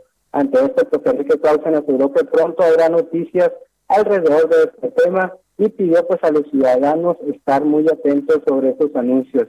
Le comento que también la gobernadora el día de hoy pues anunció que buscarán hacer una alianza con la iniciativa privada para en conjunto comprar estos biológicos y poderlos aplicar aquí en Sonora de manera pues más, rápida y poder cubrir la mayor población posible. Te comento nomás como tema general, en Sonora ya se aplicaron 14.700 dosis de la vacuna de Pfizer, las cuales fueron aplicadas al personal de primera línea que atienden a pacientes COVID de los 32 hospitales estatales. Este, eso quiere decir que, eh, bueno, van a tener que pasar, Gerardo, por toda una serie de mecanismos porque resulta que no está tan fácil eso de que los estados de la República Mexicana puedan conseguir sus vacunas, ¿eh? Este, bueno, pero ya veremos. Saludos, Gerardo. Un gusto saludarlos, buenas tardes. Gracias, allá está Hermosillo Sonora, en donde también está hoy, bueno, ya ahí, ahí hay cambio de gobernador, ¿eh? Ahí hay cambio de gobernador, no lo, no lo perdamos este, de vista. Y ese cambio de gobernador, eh, pues coloca al señor Alfonso Durazo con posibilidades amplias, pero no está tan fácil. ya verá usted, porque, bueno, también hay muchas cosas respecto a, Alfonso Durazo que han sido cuestionadas, ¿no? E incluso su paso por la, por la Secretaría de Seguridad, ¿eh? Para mí muchas cosas quedaron igualitas sin que hubiera un, un, un algo diferente, así de fácil. Bueno, vámonos a las 17.13 en la hora del centro. Solórzano, el referente informativo.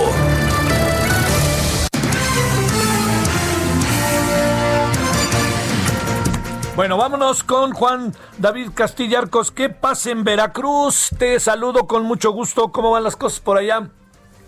Hola, ¿qué tal, Javier? Muy buenas tardes. Te saludo con mucho gusto también a todo el auditorio. Fíjate que eh, pequeños empresarios y comerciantes establecidos retiraron los filtros sanitarios en el centro de Jalapa, la capital del estado. Esto en rechazo a los cierres viales por la alerta preventiva contra el COVID-19 que eh, sería aplicada en 84 de los 212 municipios del estado de Veracruz. Estos hechos ocurrieron la tarde de este viernes, donde decenas de inconformes se plantaron sobre algunas calles de aquí del centro de la ciudad y eh, donde había presencia de personal de la Dirección General de Tránsito y Seguridad Vial, también de Seguridad Pública y de la Secretaría de Marina Armada de México.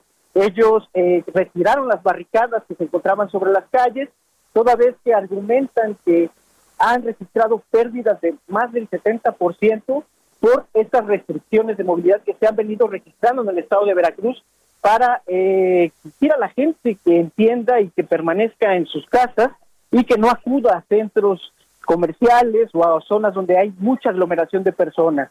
Eh, comentarte que acá en el estado de Veracruz se están aplicando este tipo de medidas en 84 municipios y eso en un horario de las 7 de la mañana a las 6 de la tarde.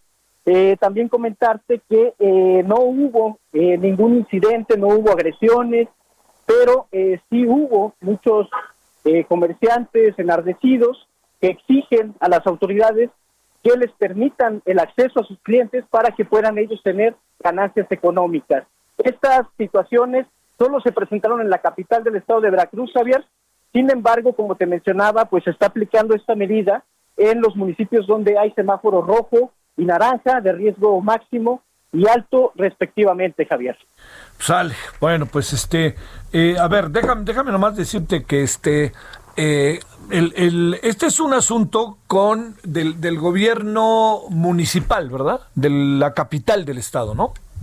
No, fíjate, Javier, que fue publicado, de hecho, un decreto que emitió el gobernador Cuitlava García Jiménez en la Gaceta Estatal, en la Gaceta Oficial, para restringir la movilidad en estos municipios como Veracruz Puerto, Coatepec, Jalapa, Coatzacoalcos, sobre todo en zonas como Poza Rica también, en zonas donde han venido creciendo los casos de COVID-19 y sobre todo donde también se ha incrementado la ocupación hospitalaria. Y es por ello que el gobierno ha tenido que eh, poner mano dura y hacer este tipo de decretos estatales para eh, motivar a las personas a que no acudan a centros eh, comerciales o a zonas donde hay muchas personas y evitar que se propague esta enfermedad, Javier. Oye, en, en algún sentido, Juan David, podríamos decir que eh, tiene, es, es, razonable la decisión del gobierno en función del escenario. Veracruz está entre los 10 estados con mayor cantidad de contagios. Sí, Javier, desde el principio, desde el primer decreto que fue emitido para restringir la movilidad acá, ha sido bastante razonable. Ya lo habíamos comentado en, en otras ediciones de este programa, que eh, la gente no ha acatado las medidas sanitarias, todavía se observan familias completas en el centro histórico, todavía se observa gente que eh, pasa a los, a los parques a pesar de que están acordonados, toda esta situación se ha venido dando y es por ello que el gobierno ha tenido que aplicar estas restricciones, Javier. Híjole, bueno, sale. Muchas gracias, Juan David. Un abrazote, hasta luego, buenas tardes. Un abrazote para ti, gracias. Hasta el bellísimo Veracruz, Jalapa, está pasando esto ahí en el mero centro, tan bonito que es el centro, pero oiga, yo pienso que no hay de otra, ¿eh? Así, no hay de otra. El, el, el, gobernador del estado de repente ha soltado declaraciones muy cuestionables, pero, pero esta decisión, perdónenme amigos de Veracruz, yo sé que suena muy, eh, muy complicada. Saludos a Coatzacoalcos, a Jalapa 92.9 FM, eh, Córdoba 96.1 FM, Tierra Blanca 100.9 FM, Veracruz, Puerto 94.9 FM y Coatzacoalcos 99.3 FM. Pues yo supongo que, que intuyen que este asunto así es Así de fácil, no hay, no hay, no hay mucho. Acá andamos sufriendo, seguimos en semáforo rojo, por cierto, aquí en la Ciudad de México, ¿eh? y parece que las tiendas departamentales eh, eh, van a abrir eh, parcialmente, ¿no? también están en lo mismo, ¿no? No hay hoy hoy sacaron un desplegado que me llamó mucho la atención, su título, ¿no? Han encontrado formas buenas de llamar la atención. Abrimos o morimos y el otro este es este estamos llegando a un punto sin retorno, que es el que sacaron las tiendas departamentales y bueno, en general el comercio. Vámonos a las 17:18 en la hora del centro. Solórzano, el referente informativo.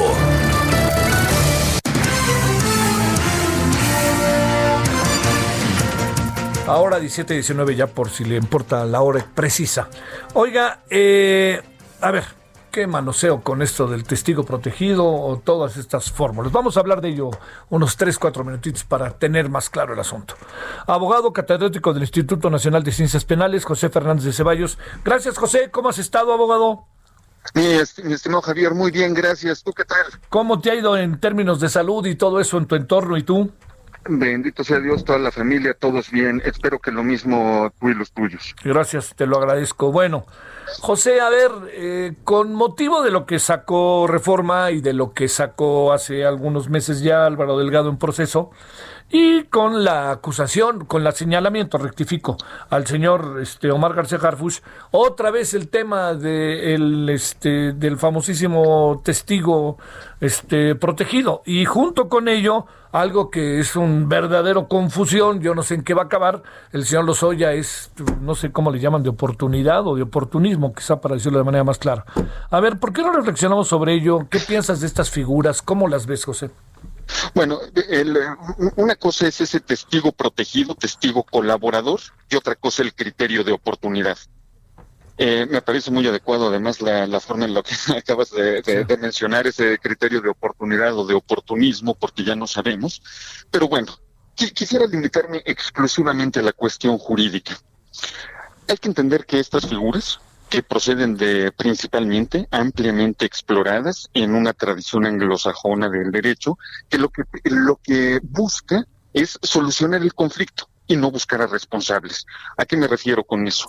De que si en dado caso, en determinado supuesto, hay algunos implicados que se han podido detectar en como lo señala la ley federal de las personas que intervienen en procedimientos penales, eh, eh, por, ejemplo, cuando se eh, alguien que esté en un mediano o bajo puesto, digamos, en el escalafón, en una asociación delictuosa, en una organización criminal, ¿qué es lo que le debiera de importar al Estado? Pues desarticular toda la organización criminal y no quedarse exclusivamente, digamos, con el títere, con el instrumento, sino ir más allá y buscar al titiretero. En esa lógica, en esa mecánica, la ley federal contra la delincuencia organizada nos habla de que cuando una persona que está siendo investigada, que está sujeta a un proceso, incluso que está haya sido condenada, aporta información para poder detener y para poder ir por otros, llamémosle capos de esa organización criminal, se le podrán aplicar beneficios en la pena, se le podrá reducir incluso la condena, en, eh, eh, y esto va a ir proporcionalmente según la calidad de la información y según la etapa en la que se encuentra en el proceso. Eso por lo que hace a delincuencia organizada. Cosa completamente diferente, el criterio de oportunidad que señala el Código Nacional de Procedimientos Penales en el artículo 256, por lo que hace en específico a los casos como hemos visto de, de lo suya, eh, que pues, bueno, que ah, muy famoso ya ampliamente comentado, pero ¿qué lo, ¿qué es lo que implica ese criterio de oportunidad? Que la persona que está siendo investigada, si aporta información para eh, sancionar, para perseguir a un delito que sea más grave, nos señala el código, y ahí implica una primera laguna, determinar cuál es ese delito más grave, y además su información es efectiva, es eficaz y se compromete a llevarla a juicio y declarar en juicio se podrá extinguir el ejercicio de la acción penal.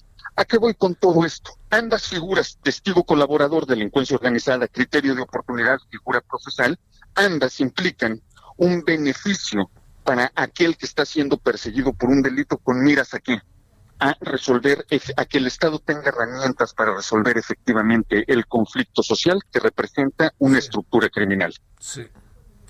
Este, manoseadísima para cerrar, ¿no, José?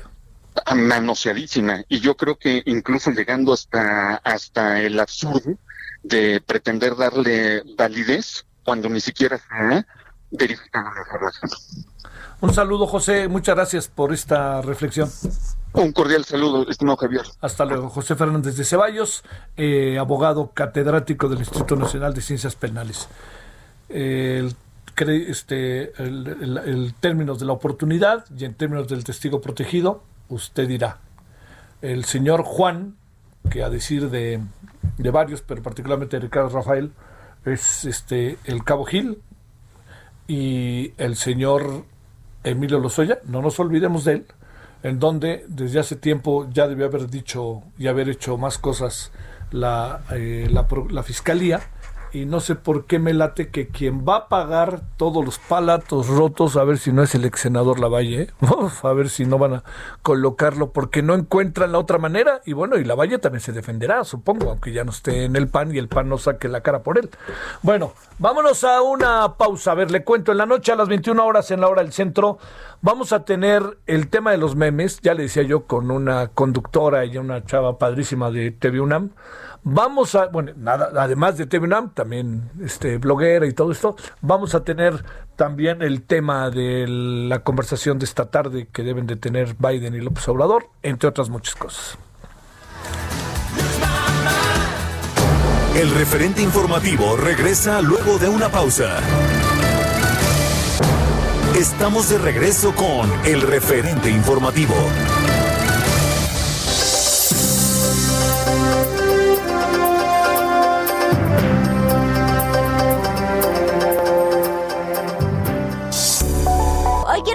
Del nuevo Hotel Galería Plaza San Jerónimo, un hotel de Grupo Brisas que acaba de abrir sus puertas al sur de la Ciudad de México, muy cerca de la emblemática bandera de San Jerónimo, de ahí el nombre.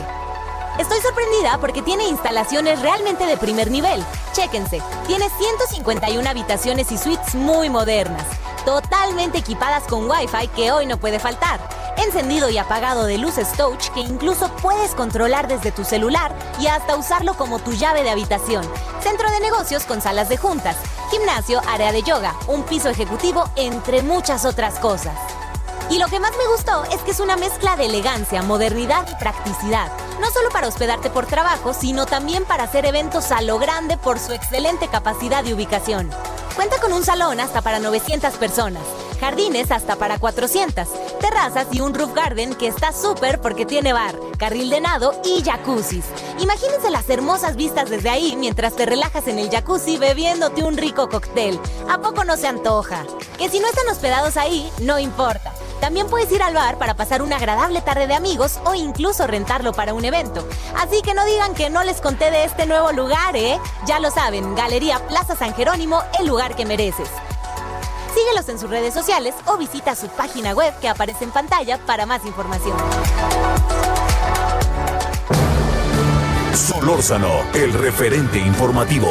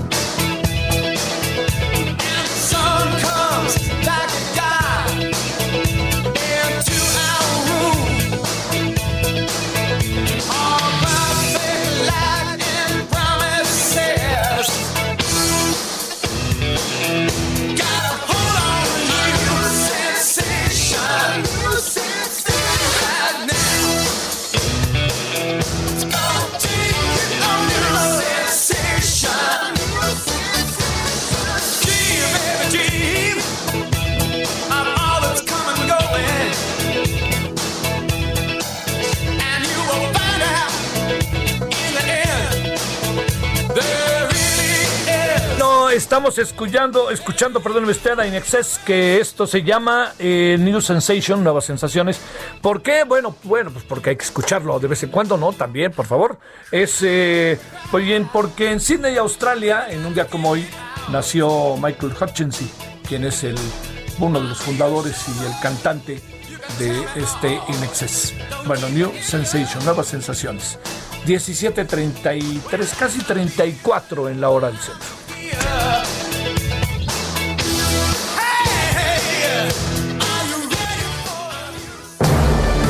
Solórzano, el referente informativo.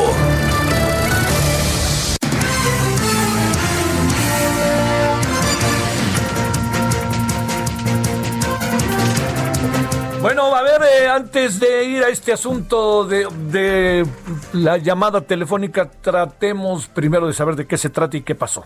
Paris Salazar, ¿cómo te va? Buenas tardes, Javier, amigos, amigas del Heraldo. Saludarte desde Monterrey, Nuevo León.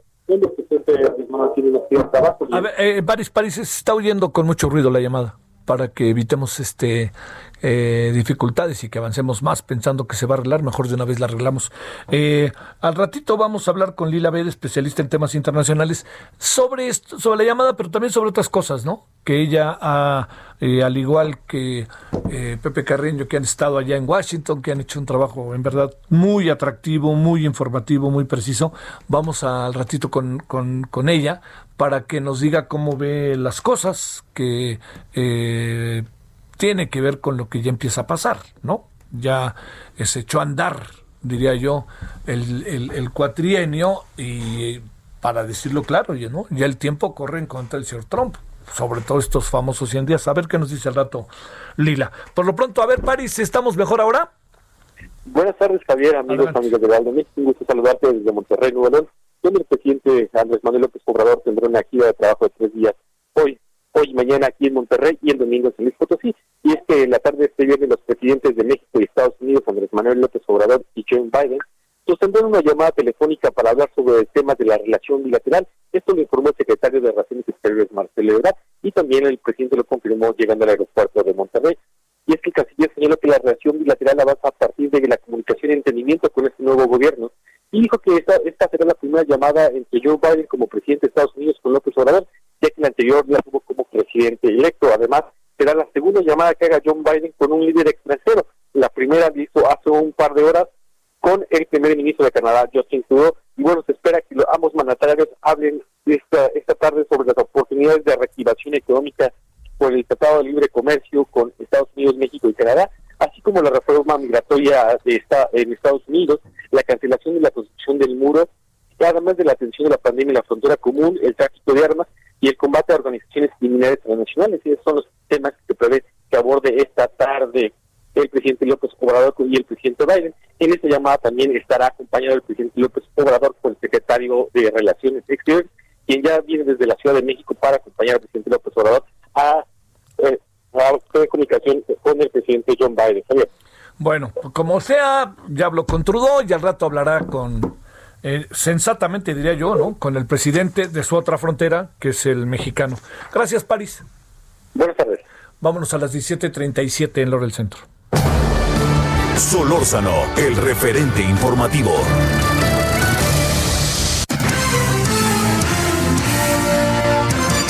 Bueno, este. Eh, ya, ya, ya, no sé si meternos en ese terreno donde el presidente dijo que no hay necesidad de hablar, este, en fin, ¿no? Que digo, el presidente tiende a, minimizar ciertas cosas eh, que yo creo que es muy importante que no se minimicen, ¿no? Por el asunto, pues yo le diría de nuestra relación con el mundo.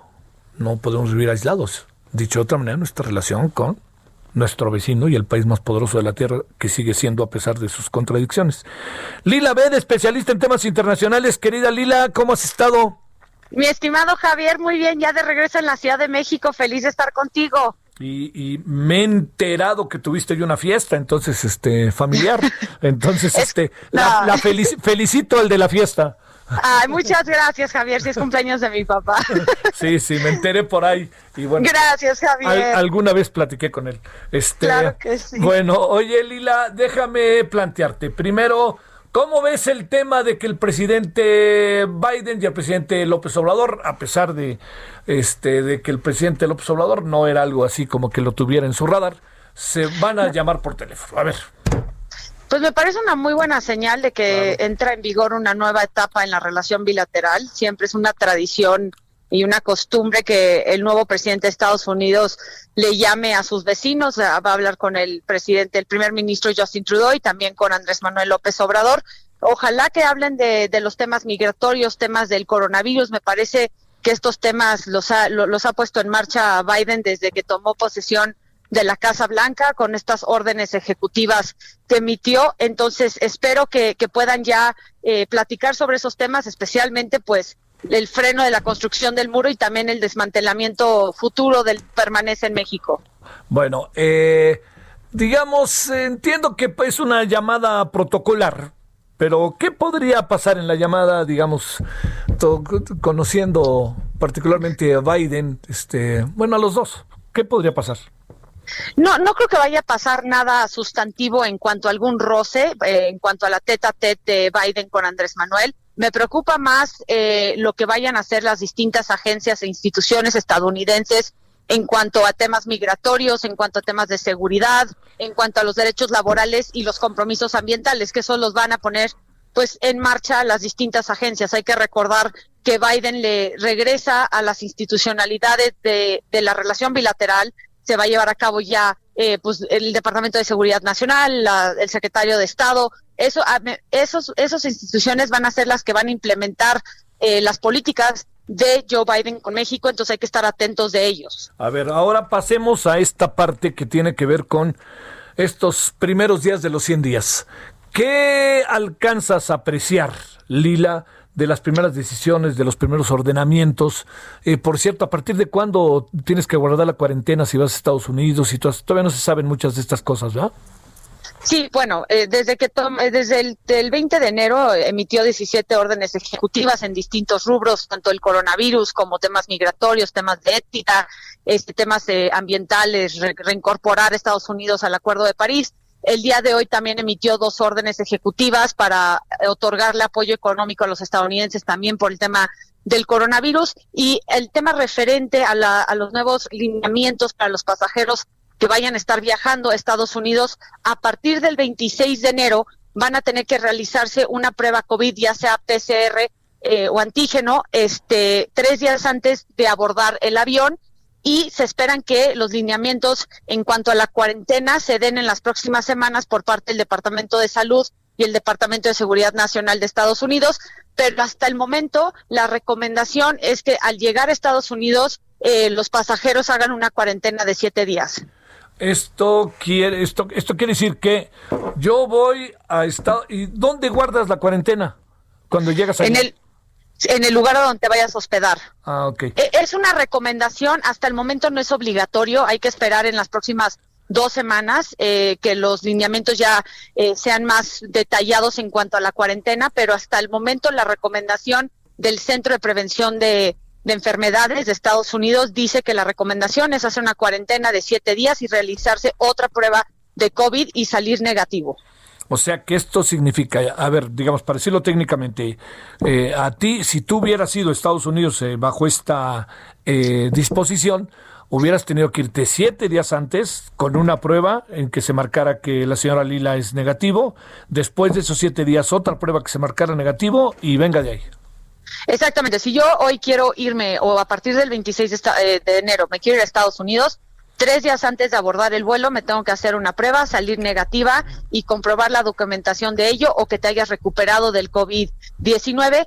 Llegas a Estados Unidos, haces una cuarentena de siete días en el lugar a donde te vas a hospedar y dentro de esos siete días te haces una prueba adicional para que vuelvas a verificar que no tienes COVID-19. Sale, a ver, ahora, la parte, veo que hoy, Lila, eh, el gobierno de Texas ha puesto un amparo respecto a algunas de las decisiones que tienen que ver con el tema eh, migratorio. ¿Qué supones que va a pasar? No solamente en Texas, podría darse en otros lados, ¿no? Sí, no me sorprende que venga del procurador del estado de Texas. Hay que recordar que el mismo procurador fue el que eh, opuso la votación en el colegio electoral y ciertas votaciones en, en estados durante el ciclo electoral que pidió que se llevara hasta la Corte Suprema. Lo que van a hacer en estos momentos es que la abogada general que acaba de nombrar también Joe Biden es justamente para que pueda defender eh, la legalidad de las órdenes ejecutivas emitidas por Biden en esta semana y eh, también atender justamente este tipo de casos que acaba de surgir del estado de Texas para eh, imponerse o oponerse, perdón, a, las órdenes ejecutivas que está emitiendo Joe Biden en cuestiones migratorias. Es más con fondo político, pero sí va a haber una batalla legal en cuanto a estas órdenes ejecutivas y sí es válido hacerlo. de lo que estuviste allá, Lila, ¿Qué, ¿Con qué impresión te quedaste de los contactos, de las personas que conoces, con, eh, con todo lo que tiene que ver con México? Pero sobre todo diría yo con su gobierno, que de repente aquí a lo mejor tenemos una idea muy crítica de cómo el presidente ha tenido un comportamiento hacia el nuevo gobierno y cosas de esta naturaleza. Sí, estuve, tuve el, gusto de platicar con varios servidores públicos del Departamento de Justicia que son de carrera, al igual que con varios miembros del Senado esta, esta mañana. Eh, principalmente no les, no les preocupa tanto el tema de América Latina en cuanto a región. Me parece que lo que más les preocupa en estos momentos en relación a México es el tema de seguridad y las señales que han mandado el presidente Andrés Manuel López Obrador con la reforma a la Ley de Seguridad Nacional para limitar a los agentes extranjeros, el caso de Cienfuegos, este, les pareció que la manera que comunicaron eh, el tema de la exoneración del, del general Cienfuegos no, no, no fue adecuada. Este, creo que este va a ser el mayor roce que nos viene en el futuro próximo a México. Más allá de eso, pues obviamente que, se cumplan los nuevos temas jurídicos regulatorios dentro del Tratado de Libre Comercio. En esos rubros, específicamente los derechos laborales y los compromisos ambientales, se van a estar monitoreando de cerca desde Estados Unidos con las distintas agencias e instituciones. Pero la preocupación de fondo en este momento es el tema de seguridad. Eh, ¿Atraviesa en lo que pudiste conversar, Lila, con diferentes funcionarios y eh, legisladores el tema Trump o, lo hicimos acá más grande o vamos a darle vuelta a la página y ahí se ven? el tema Trump en cuanto a México. Ah, en cuanto, a López Obrador. En cuanto a López Obrador. En cuanto a López Obrador. Mira, yo creo que sí, eh, sí, tienen un cierto entendimiento de que tenían que navegar una relación que para todo el mundo y todos los mandatarios fue complicado entender cómo llevarse con la administración de Trump. Dicho esto, sí hay también eh, la idea de que se llevaron muy bien Andrés Manuel López Obrador y Trump con este entendimiento de que el expresidente no se metía muy de cerca en los temas internos de la relación bilateral, es decir, nunca hubo un enfoque en cuanto a los temas de seguridad, en cuanto a los temas ambientales, en cuanto a los derechos laborales, y ahora sí vienen unas presiones pues mucho más este exigentes eh, en, estos rubros por por la misma plataforma que refleja eh, los intereses del Partido Demócrata. Y creo que para los senadores para los congresistas el tema de los derechos laborales los compromisos ambientales que aparte estamos viendo que es un tema fundamental para Biden o sea el, el, el tema de cambio climático es uno de los cuatro pilares que él anunció que iba a implementar desde un inicio de su gobierno y tomando en cuenta la agenda pues de cambio climático y de energías eh, renovables y sustentables de Andrés Manuel López Obrador, pues es evidente que, que van a tener un, un, poco de, una, van a tener complicaciones, vamos. Sí, sí, sí. Oye, a ver, para cerrar, este, eh, digamos, mucho de lo que se ha escrito estos días, Foreign Affairs, eh, periódicos estadounidenses, es que estos temas que eh, hoy Biden pone en la mesa que tienen que ver con México y con el mundo, ¿no? Pero bueno, migración, México, eh, medio ambiente, derechos humanos. Dice el presidente López Obrador que eso le parece muy importante y que coincidimos en la agenda, pero es algo que no, no, no le hizo frente a Trump, que tenía una agenda distinta. Eh, algo ahí que parezca como signos contradictorios o, como viene el agua empiezo a nadar o qué piensas? Te voy a decir cuál, cuál me parece el error de la política exterior del gobierno mexicano actual. El decir que la política exterior es la, la mejor política exterior es la interior, no es una política exterior como tal. El decir que se va a pegar a los principios de política exterior en el artículo 89 de la Constitución tampoco es una política exterior como tal, son los lineamientos que están en la Constitución. Entonces, cuando no tienes una política exterior y específicamente una agenda bilateral contundente con metas y objetivos claros, empiezas a improvisar. y con la improvisación vienen errores y males entendidos y los hemos visto una y otra vez. Entonces, espero que cuando ya que, que, hablen esta tarde y ya que se empiece a establecer pues una nueva etapa en la relación bilateral, que se empiecen a fijar las metas contundentes también por parte del gobierno mexicano. Una cosa que sí me, que me gusta, que, que quiero resaltar es, por ejemplo, el tema que ha manejado el canciller Marcelo Ebrard y su equipo del tráfico de armas eh, provenientes de Estados Unidos a México. Es así para que veas, me parece un tema en la agenda que sí pueden abordar a favor de México. Entonces, son esos temas que se tienen que ir planchando para que realmente sepamos qué va a ser la relación bilateral. Si no, es improvisar y en esta improvisación, como te digo, cierto que sí pueden salir consecuencias al no tener claras esas metas. Te mando un saludo, queridísima Lila Bedi. Gracias en verdad que estuviste con nosotros.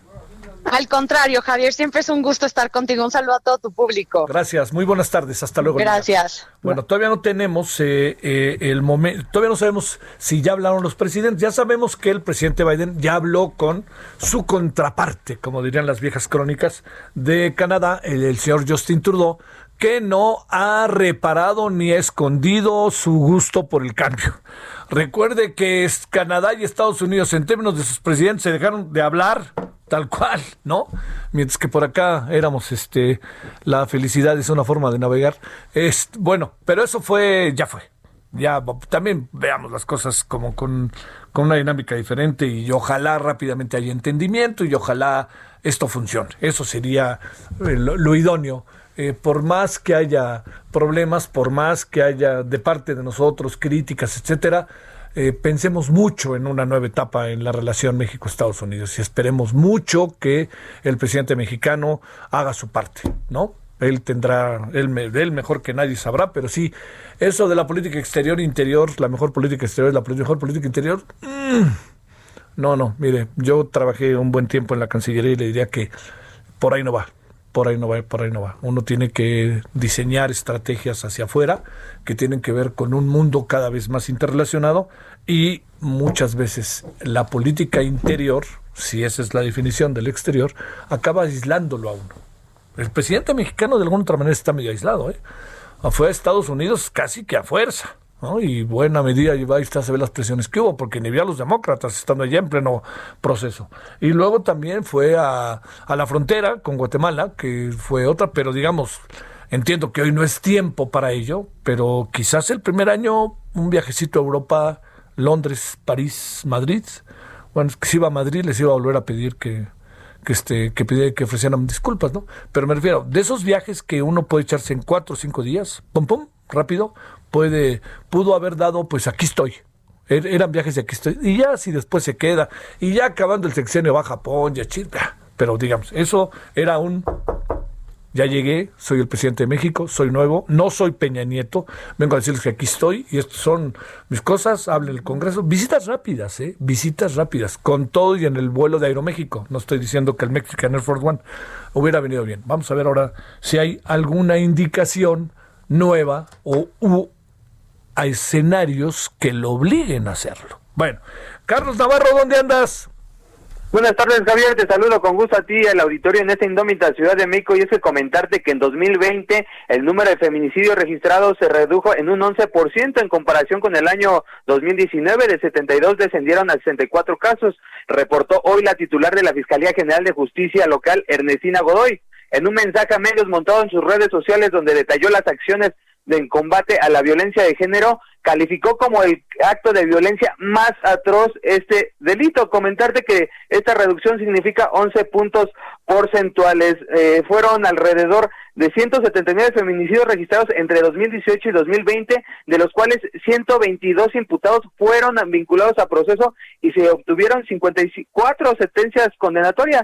También comentarte que Godoy señaló que en 2020 se fortaleció el andamiaje institucional para la protección, investigación y sanción de estos delitos contra las mujeres. Y un dato a destacar, Javier, es un dato interesante. La Fiscalía General de Justicia procesó exitosamente más de 20 mil medidas de protección en casos de violencia contra las mujeres. La Ernestina Godoy la calificó como una cifra sin precedentes y en 2021 van a contar con la unidad de medidas de protección, lo que permitirá duplicar el número de medidas de protección obtenidas. Así es que la fiscal está reportando lo que vienen haciendo en tema de violencia de género. También reconoció que uno de los delitos que les ha costado disminuir es el tema de violación. Sin embargo, ya lo están atendiendo y otro delito muy, muy, muy, muy difícil de atender y que se le ha dificultado a esta administración es el tema de la violencia familiar. A pesar de que la Ciudad de México se encontraba en confinamiento por el COVID-19, el número de denuncias por violencia familiar aumentaron en 2020 en comparación con 2019, Javier, a ver de qué forma lo estarán atendiendo las autoridades capitalinas. Bueno, oye, pues es un buen dato, ¿eh? Me digan lo que me digan, es un buen dato. Muchas gracias. Eh, gracias, Carlos. Javier. Pues sí, está Rosa Isela y Ernestina Godoy en, en, en, cargos estratégicos, la verdad, muy estratégicos. Bueno, a ver, muy en breve, cuéntanos qué pasó el día de hoy, mi querido Francisco Nieto.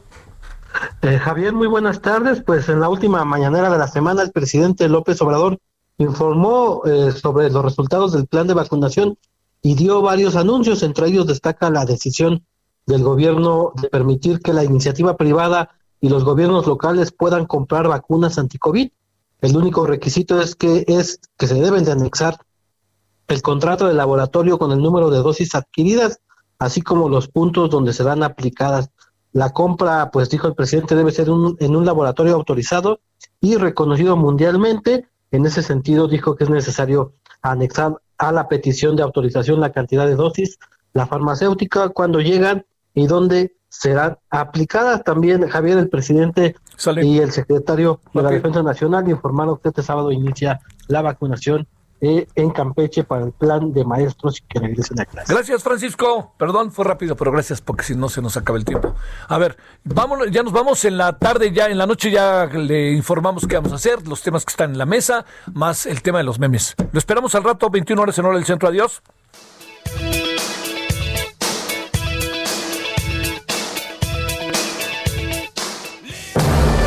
Hasta aquí, Solórzano, el referente informativo.